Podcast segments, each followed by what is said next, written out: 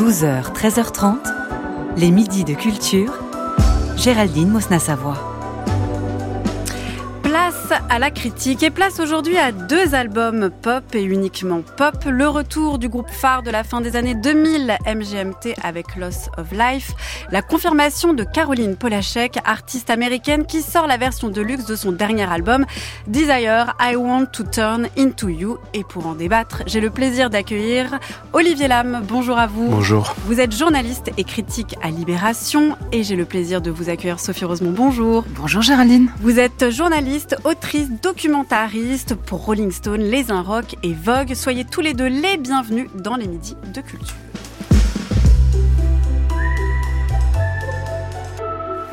Et on commence avec Loss of Life de MGMT.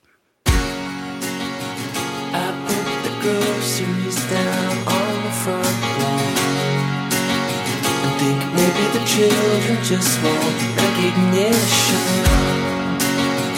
I wrote the fairy tale on a midnight drive. Wanting to know if I'm more than alive. I torched the fields again and kill an honest man. Now I understand Mother Nature. Watch me running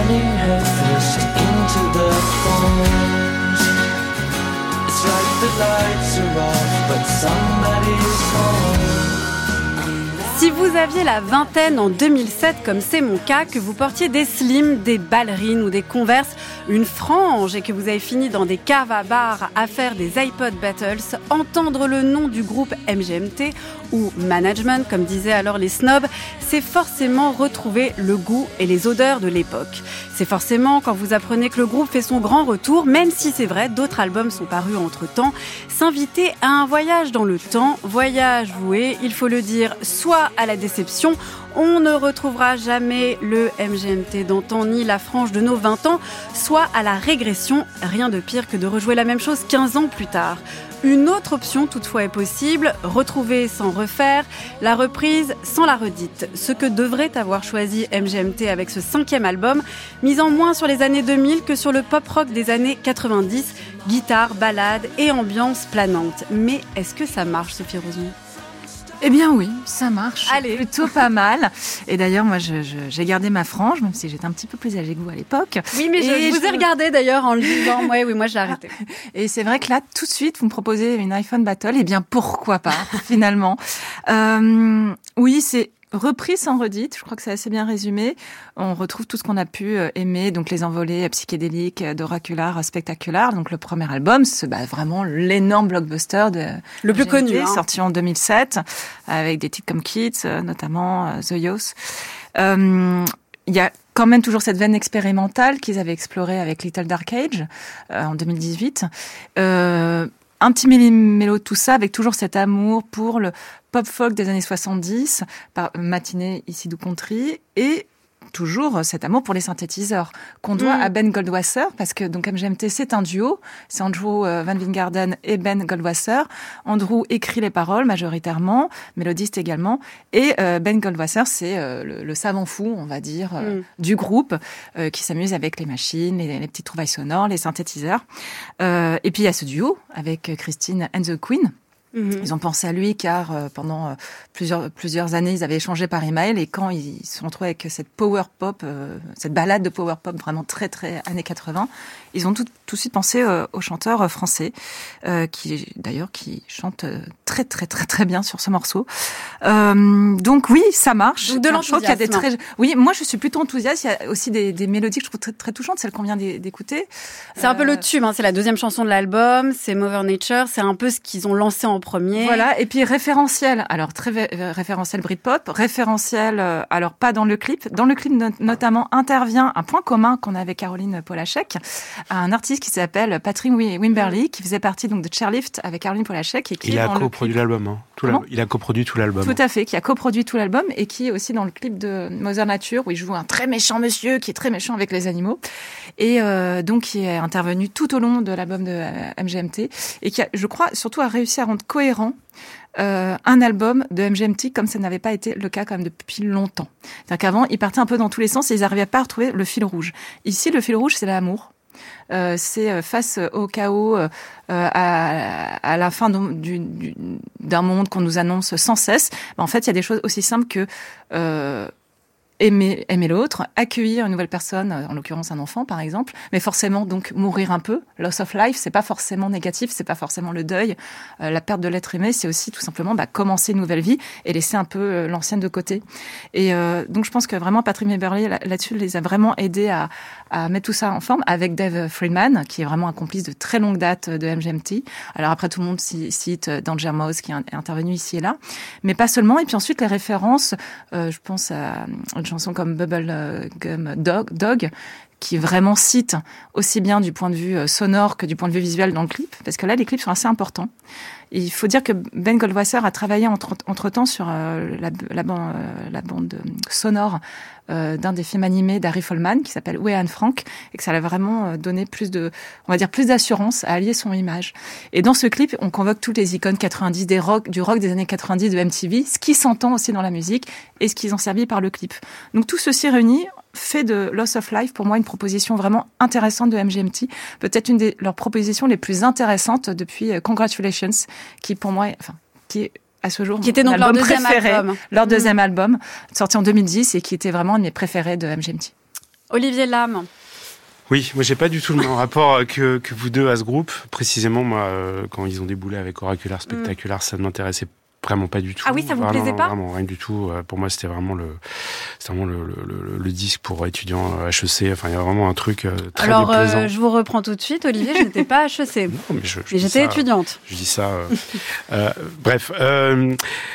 Euh, non, non, et c'est intéressant ce qu'a fait MGMT, c'est-à-dire que c'est quelque chose qu'on fait peu d'artistes et peu de groupes. Euh, je pense à Tok Tok avec Color of Spring qui est arrivé juste après It's My Life, ou Prince qui a fait mm. Around the World in a Day juste après Purple Rain, c'est-à-dire après le grand succès, là en l'occurrence qui arrive très tôt pour euh, pour le groupe, euh, le, le, on fait vraiment un virage très mm. très très brutal et on fait complètement autre chose. Ça a donné Congratulations qui pour moi est un, un, vraiment un très grand disque des années 2010. Euh, Donc vous rejoignez là-dessus avec Sophie. En tout oui, oui, bien sûr, mais pour, qui pour moi est quasiment un désaveu en fait de ce qu'ils avaient fait sur le premier album. D'ailleurs, ils ont été assez euh, euh, ils ont été assez radicaux eux-mêmes dans leur mm. discours sur euh, sur le discours porté sur leur premier disque. Euh, sauf que ce, on va dire ce ce, ce, ce, comment dire, ce dialectisme un peu est devenu un peu systématique par la suite. C'est-à-dire que chaque disque qu'ils ont sorti depuis était un peu une réaction au, précédent et avec un, on va dire un succès qui allait décroissant parce que en vérité entre ce premier disque et ce deuxième disque qui se regarde un peu en chien de faïence, il y a un, il y a comment dire une espèce de magie qu'ils ont jamais vraiment réussi à, réussi à retrouver et ça fait des, ça a donné des disques avec des, des merveilles et des, des choses très fades. Là, le, le souci de ce disque-là, euh, pour moi, hein, c'est que déjà la structure de l'album est vraiment pas heureuse. On commence vraiment, on commence avec, on commence avec cette intro magique, euh, mm. Loss of Life partout, qui en vérité est la suite du morceau qui clôt l'album et qui lui donne son titre, qui est de très très loin le meilleur morceau du disque, euh, mais qui est un, comment dire, qui est une espèce de, de, de, de morceau un peu en, en, en trompe-l'œil, parce qu'en vérité, il ne, tout, tout, le, tout le reste du disque en fait est d'une déception à l'aune de ce morceau-là. Ensuite, Mother Nature, qui est, je pense, la chanson la plus faible qu'ils mm. ont jamais faite, euh, qui en plus euh, porte des, portée par des paroles, euh, voilà, très embarrassante sur un désir de simplicité, de noir, de noir et blanc, etc. Vous voulez dire embarrassante parce que euh, très banale ou très banale exactement. Alors qu'on hmm. est, c'est un groupe qui est allé très loin dans le psychédélisme et dans, dans l'évocation d'images assez puissantes, euh, qui a vraiment creusé vraiment un sillon, euh, voilà, on va dire post néo psychédélique, hmm. très intéressant parce qu'il était très contemporain. Il n'était pas du tout, contrairement à d'autres groupes qui sont revenus sur un psychédélisme de la, à 13 années 70, etc. Ils ont trouvé quelque chose qui était vraiment un reflet de l'époque, de l'explosion d'internet Internet, euh, de, de l'Internet 2.0, etc. Euh, et puis il y a Dancing in Babylon, donc le morceau avec euh, avec avec, avec Chris. Chris, and, Chris and the Queens, qui fait tout le contraire en fait de, de Modern Nature, c'est-à-dire aller à fond sur la sophistication et un rapport euh, très distancé, très ambigu avec un son clinquant des années 80. C'est quelque chose qu'ils font depuis deux trois disques et moi je trouve qu'il est vraiment pas heureux, pas heureux. Euh, pour moi, c'est un qui se cherche et qui s'est complètement perdu MGMT. Et sur ce disque-là, il y a des sommets et il y a des choses vraiment euh, vraiment la limite de la soupe. Euh, ouais, avec en plus la difficulté effectivement de ce premier euh, album qui vous ne vous a pas plu mais qui a été un succès phénoménal et du coup il y a comme un premier shot de, de drogue, on a envie de retrouver cette excitation là et à chaque fois ils échouent en fait, ils sont voués à échouer. Ils refusent, c'est un mélange des deux. Oui. C'est pas, on est, on est, on est pas très clair. Par ailleurs, c'est un groupe avec lequel il y a un problème je trouve, d'identification oui. par rapport à l'interprétation et leur, leur, leur, propre rapport à. On va dire, là, ils mettent en avant une espèce de pseudo-sincérité, etc., qui, qui, est le contraire. En fait, c'est un groupe intellectuel, c'est un groupe très froid, MGMT, et je pense qu'ils l'ont. Il faudrait qu'ils l'assument plus, mm. qu'ils l'assument mieux. C'est un groupe qui, a, qui, qui, je pense, établit une, une espèce de distance avec l'auditeur, une distance, on va dire, de, qui est celle de. Voilà, il y a plusieurs écheveaux, on est sur du labyrinthe, on est sur du, du, du on est sur du, du, du labyrinthe de, de, de, miroir, etc. Et je pense qu'il faut. Euh, et je pense qu'ils ont ils se comment dire, ils se trompent en tout cas moi musicalement euh, en, en, termes critiques je dirais qu'ils se trompent à, à chercher une euh, à revendiquer une simplicité parce que c'est vraiment pas là qu'ils sont sont, bons. sont bons en fait alors vous avez parlé de, de Loss of Life c'est la dernière chanson de l'album on va en écouter un petit peu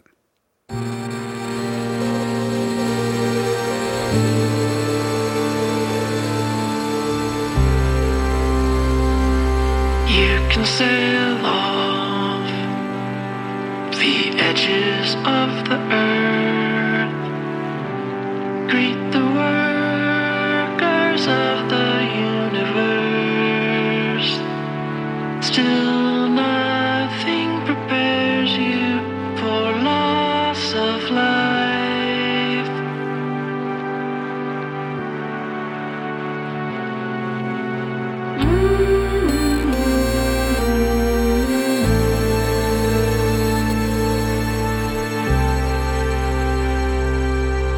The table,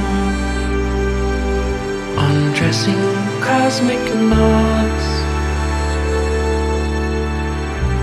What remains? Voici pour la dernière chanson Loss of Life, donc de cet album de MGNT qui ne ressemble pas du tout au reste de l'album, pas tant que ça, non Sophie Rosemont, est-ce que vous êtes d'accord avec Olivier Lam sur le fait que cette chanson c'est la seule à sauver? Euh, Alors je crois qu'il a parlé de la part 2 qui ouvre l'album. Oui, non, parce que c'est une, c'est comment dire, c'est un, c'est une boucle. C'est une, une, boucle, c'est un extrait avec des, des, des, des espèces de, de, de, fantômes sonores comme ça qui se baladent. Mais j'ai pas très bien compris de quoi, de quoi il s'agissait, mais euh... c'est un, c'est un show strap. Mais euh, oui, bah, j'aime beaucoup ce titre, j'aime beaucoup aussi Nothing to, to Declare et, et euh, pour bah sur ce titre Loss of Life, il faut savoir que euh, malgré sa froideur apparente et certes presque notoire, euh, Andrew Van Garden a pleuré et il le dit, il le confie. Donc voilà, un homme qui assume sa vulnérabilité, ça fait pas mal.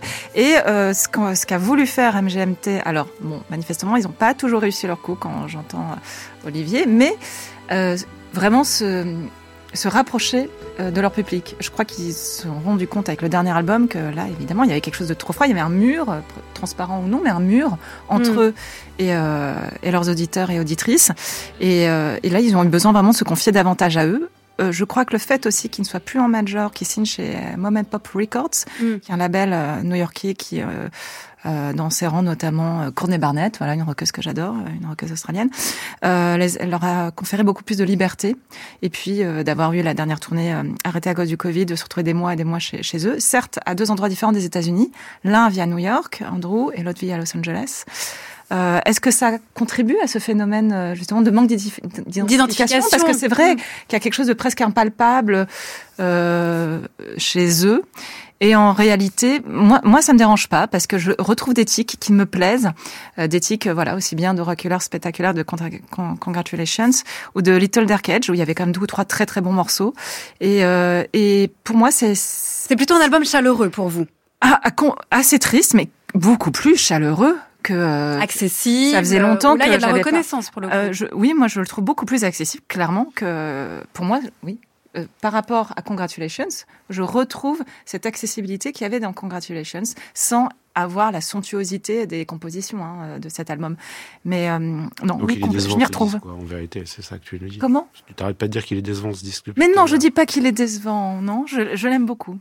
Alors à quel moment vous avez entendu de la déception, de la déception chez euh, Sophie? Non, elle dit que les chansons sont moins somptueuses, que, que, Ah bah que oui, mais peut-être c'est un peu. Pour moi, c'est le sommet. C'est un sommet et il est. En réalité, c'est vrai qu'il En fait, vous avez de l'espoir. hein. mais qui est le, album-là. le, le disque le plus le plus comment dire qui est le disque le plus brutalement euh, aliénant avec le enfin, vis-à-vis de leur public qu'ils ont jamais fait je suis pas tout- moi je j'entends pas du tout ce discours de se rapprocher de son public David Bowie a passé euh, passé une carrière entière à, à se ficher de son public et à euh, j'exagère un peu il a au début des années 80 avec Les Dance il a il s'est un peu il s'est les a un un peu perdu il les a un peu flattés mais enfin il a il a il les a On ne il- parle pas mal de Let's Dance et de Nile Rodgers. non, mais je veux dire, on, il y a eu un, il y a quand même, il y a des artistes qui passent leur carrière à tirer leur public vers le haut, entre guillemets, c'est-à-dire à les, À les surprendre, à les surprendre, bousculer. à les Mm. bousculer.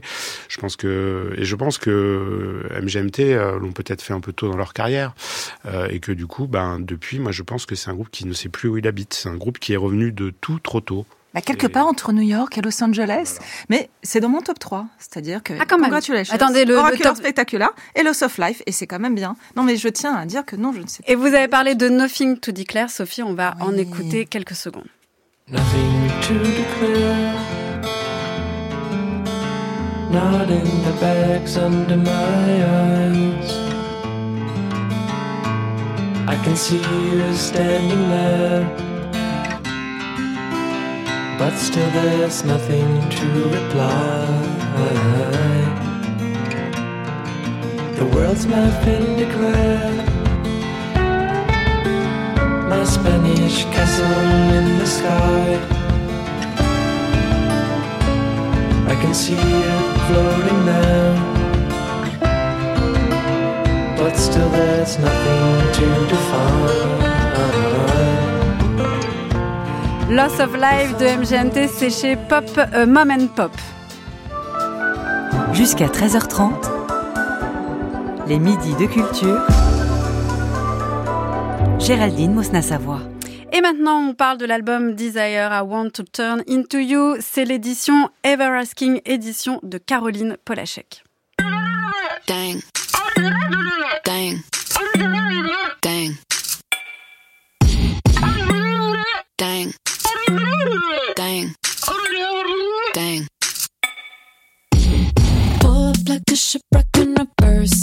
I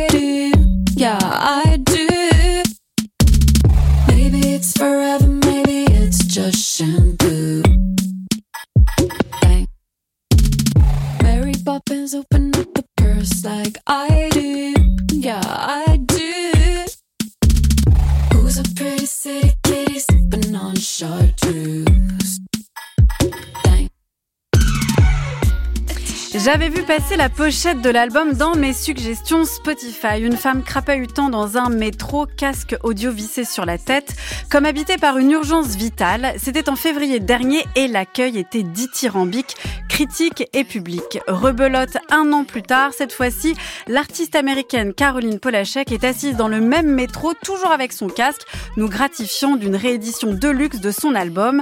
Non plus 12 mais 20 titres, des réarrangements, des reprises, des featuring. Et encore ce désir de s'extraire du monde extérieur, métro ou autre, pour écouter à plein, pour écouter pleinement toute la gamme de ses propositions, des orchestrations allant de la pop mélodieuse aux expérimentations rythmiques, de la voix seule au cœur en passant par les cris. Une édition qui pousse encore plus loin la déjà foisonnante première fournée. Qu'en avez-vous pensé, Olivier Lam On a fait un peu des caisses, nous, à Libé, sur ce, ce disque, moi, je trouve vraiment exceptionnel. euh, Vous en avez fait des caisses. Ah, J'en ai fait des c'est vrai. Euh, c'est un, disque rare parce qu'il n'y a aucune chanson faible dessus. Bon, là, je parle de la version, euh, la première Dans- version 12 titres. sortie. Mm. Euh, là, sur la version allongée, il y a des choses, on va dire, qui sont peut-être un peu plus dispensables, mais c'est quand même, ça reste quand même d'un très bon niveau. Ça, ça permet notamment de vérifier que les chansons tiennent même en version acoustique. C'est un disque qui me fait dire qu'on vit vraiment une époque très étrange parce que euh, parce que c'est un disque exceptionnel et le fait qu'il soit écouté finalement par un public si réduit, certes très dévoué. Euh, moi, j'ai eu l'occasion de le voir, euh, en allant le voir en concert euh, euh, à la salle Playel. Euh, je trouve que ça en dit long dans la manière, de, de- de la manière, sur la manière dont Internet en fait a complètement changé les règles de la popularité, du succès. Euh, ça, ça- ça- pose même presque la question de savoir ce- qu'est-ce que qu'est-ce que la pop en fait, parce que apparemment c'est pas ça, puisque Karine Polacek, son plus grand succès, elle l'a eu dans l'ombre derrière Beyoncé, donc une artiste qui a 20 ans de carrière derrière elle, et, et alors que moi personnellement, avec ma pseudo expertise. Euh, moi, je me pince que ce disque-là n'est pas euh, porté. Le précédent aussi, mais dans une moindre mesure, n'est pas porté. Caroline Polacek euh, au niveau d'une star à la hauteur, par exemple, de Dua Lipa, euh, Ou de Taylor Euh, Swift, par exemple. ou de Taylor Swift, euh, voilà, qui est vraiment l'extrême opposé, puisque là, on a le quelque chose qui déborde absolument pendant que pendant que des Taylor Swift finalement euh, regardent un peu toutes les dans, dans les arcanes de la de, de- du business, en fait, regardent un peu tout ce qui fonctionne euh, sur TikTok, tous les trends, etc., pour sortir exactement le bon produit au bon moment, euh, voilà. Et, et- Et qu'est-ce qui fait que ça marche là avec Caroline euh, Polachek Bah, qui fait qu'à la fois c'est de la pop, euh, c'est de la pop euh, pure presque dans tout ce qu'elle a, va même allant plus loin que ce que peut proposer la pop, euh, mais euh, quand même euh, voilà ne ressemble pas à ce qu'on entend ailleurs, ne ressemble pas à Taylor Ouais, Swift. Ça, ça y ressemble quand même un peu, puisqu'elle, elle, de fait, elle Mm. travaille, elle, comme mélodiste, comme co- autrice, compositrice, elle travaille un peu dans l'ombre pour toutes ces stars. Alors, et, et, et elle-même, quand bien même elle a cette, ce talent vocal vraiment hallucinant, Mm. elle, il y a une espèce de, plaf- de plafond de verre, donc, où, où va, où va vivre, euh, où elle va continuer à vivre avec d'autres artistes de pop euh, qui font une pop qui est extrêmement créative. Je pense aussi à une, une artiste anglaise qui s'appelle Charlie XCX, avec qui elle est relativement euh, qui est, qui est quand même assez connue pour Qui est coup, mais qui était sur la mais- mais qui passe- de Barbie. Bien sûr, mais qui passe son temps entre guillemets à se planter. Je veux dire, dans des dans des Oui. proportions, on va dire, dans des échelles qui sont. euh, Mais là, je pense que peut-être pour une analyse, euh, on va dire euh, purement un peu à froid, ce qui la ce qui la desservirait, c'est qu'elle fait de la pop dite progressive, c'est-à-dire c'est des Mm. chansons qui ne sont pas des monolithes, qui ne sont pas des blocs avec, euh, on va dire trois euh, trois accroches très fortes qui permettent au, di- au disque, de, on va dire, de, de de circuler de manière virale, etc. Mais euh, vraiment des chansons avec un début, un milieu, une fin, voire euh, des des, des tiroirs, des choses, et surtout des arrangements extrêmement d'une richesse hallucinante. C'est une musique qui déborde, qui est vraiment qui déborde. Il y a un nombre de, de mélodies, euh, des vers d'oreille, comme on dit, euh, comme on dit chez les neurologues, qui vous lâchent pas. Absolument délirant dans ce disque.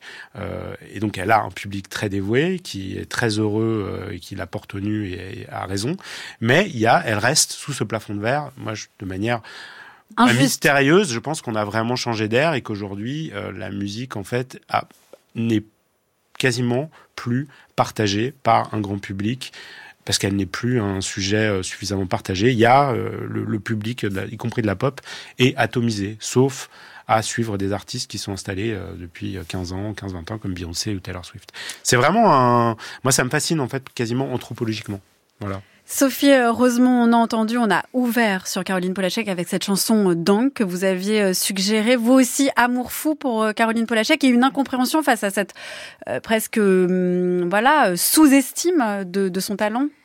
Euh, oui, alors amour fou total euh, depuis euh, bah, ce morceau qui s'appelait Bruises de Chairlift. Où, euh, bah, coup de foot pour cette voix. C'est vrai qu'elle a une voix qui est irrésistible. Il n'y a pas d'autre mot. Irrésistible, capable du très haut, du très bas, euh, toujours extrêmement bien posée, mais vraiment la, la une voix. de toute façon, elle a été formée au chant lyrique. Elle s'est formée au chant lyrique en étant adolescente, donc elle a vraiment une pleine maîtrise de sa voix qui me touche, qui m'émeut, qui me transporte, qui m'enthousiasme. Enfin, voilà. Donc déjà, ça c'est la, la première chose que j'aime chez Caroline Polachek. Et après, son talent d'écriture. Euh, son talent d'écriture. Euh, donc euh, Olivier Lam en a très bien parlé hein, du, du charme de cet album. Mais ce qui est fou, c'est qu'on la compare facilement. Enfin, on dit oui, ça, elle pourrait être du ni- niveau de Dua Lipa. Mais pour moi, c'est Madonna, Caroline Polachek. Mm. D'ailleurs, un morceau comme Sunset ne peut pas ne pas faire ce clin d'œil à la Isla, Bo- la Isla Bonita de Madonna. Euh, elle, elle rejoint dans cet album, le, dernier album dont on parle, euh, aussi bien la Madonna de Mirwais que la Madonna, effectivement, des années 80 de Holidays, euh, qui est d'ailleurs un morceau qu'a qu'a beaucoup écouté euh, Caroline Polachek dans son enfance. Et elle est vraiment de cette stature-là. Maintenant, oui, ce plafond de verre me semble complètement incom- incompréhensible, complètement injuste. Pourquoi? Parce qu'elle n'a pas joué assez de jeux, parce qu'elle a aussi joué avec euh, ses identités. Euh, Mm. C'est pas tout à fait ses premiers solos, parce qu'elle avait sorti des solos sous le nom de Ramona Lisa. Euh, après, j'aimais beaucoup son premier album sous le nom de Caroline Polachek, P- Peng. Mais là, quand on voit que sur cet album, il n'y a que des tubes, que des tubes pop, et oui, on est vraiment même au-dessus d'une Taylor Swift, au-dessus d'une Dua Lipa, vraiment largement au-dessus. Chez Dua Lipa, il y a toujours quelques titres faibles dans un album. Là, tout est Mm. incroyable. Et cette réédition, il faut savoir que même quand elle fait des interludes un peu minimales comme Meanwhile, j'adore. Quand elle revisite effectivement en acoustique, comme disait Olivier Lam, euh, I Believe, ça marche très bien. Et quand elle revisite un de ses titres avec une autre chanteuse que j'aime beaucoup et que je dois absolument citer, Waste Blood, euh, donc euh, elle reprend un titre de l'album qui est sorti l'année dernière, donc dans cette réédition, euh, bah là c'est Et une fois encore, pourquoi aussi peut-être elle est bloquée Parce qu'elle assume, ça déborde, ça déborde aussi de désir. Le désir, c'est ce qu'elle raconte dans cet album, le désir comme médium, comme moyen d'expression. Et ben parfois, oui, ça dérange. Et le fait qu'elle assume aussi bien, même de manière cérébrale, parce qu'il n'y a pas que de la sensualité, du charnel euh, chez Caroline Polachek, il y a aussi beaucoup de cérébral, beaucoup d'intellect. Mais tout ceci, elle le relie, elle le fusionne. Et ça, est-ce que ça dérange aussi les gens qu'une femme puisse le faire? Peut-être. Je, on va, je, vais donner, je vais vous donner la parole, Olivier Lam, mais on va écouter un tout petit peu de Blood and Butter, la chanson Blood and Butter. And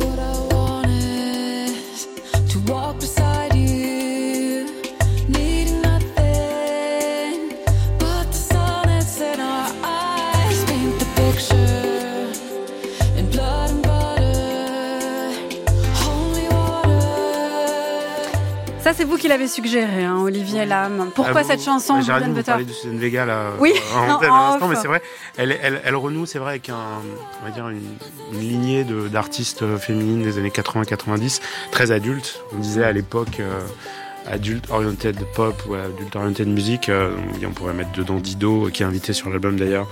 Euh, Tori Amos, évidemment, Kate Bush. Il y a quelque chose de qu'elle perpétue, et peut-être que c'est c'est aussi ça qui est, c'est une, c'est une pop adulte, c'est une pop. euh, Est-ce qu'elle est pas un peu, voilà, le problème, est-ce que c'est qu'elle est pas un peu post-gardiste? C'est-à-dire qu'elle arrive Je- un peu après. Moi, je quoi. dirais que le problème, c'est qu'elle a juste pas la machine. euh, elle, a, bah, elle, est, elle est quand même signée sur Sony, mais elle a pas une équipe. euh, elle a, enfin, on va parler de capitalisme. Enfin, je veux dire, aujourd'hui, un, un- artiste qui marche, c'est un artiste dont on- quelqu'un à un moment a décidé qu'il fallait investir pour faire en sorte qu'il marche. Et c'est ça qui aujourd'hui, c'est la force de frappe. C'est, euh, enfin voilà, on utilise des termes guerriers, mais c'est c'est vraiment ça. Et, et c'est ça qui il y a quasiment plus de place en fait pour les accidents, pour les, les, les, les- vous savez ces, ces, ces, ces chansons pop que personne n'avait vraiment prédit qui tout d'un coup explosent dans les charts parce que dedans il y a une accroche mélodique bizarre parce qu'il y, a une- il y a une idée d'arrangement un peu euh, et là il y a l'audace et il n'y a pas suffisamment le, le, le, le, le, le- le- le- comment dire le- la force de frappe euh, et l'investissement Du capitalisme. Du capitalisme derrière non mais il y a quelque chose de ça Desire, I Want to Turn Into You, c'est Ever Asking Edition de Caroline Polachek. C'est chez Perpetual Novice. Merci à tous les deux. Olivier Lam, on vous lit dans Libération pourra relire votre amour pour Caroline Polachek. Sophie Rosemont vous lit dans Rolling Stone, Les Un Rock et Vogue. Toutes les références sont sur le site de France Culture et sur l'application Radio France.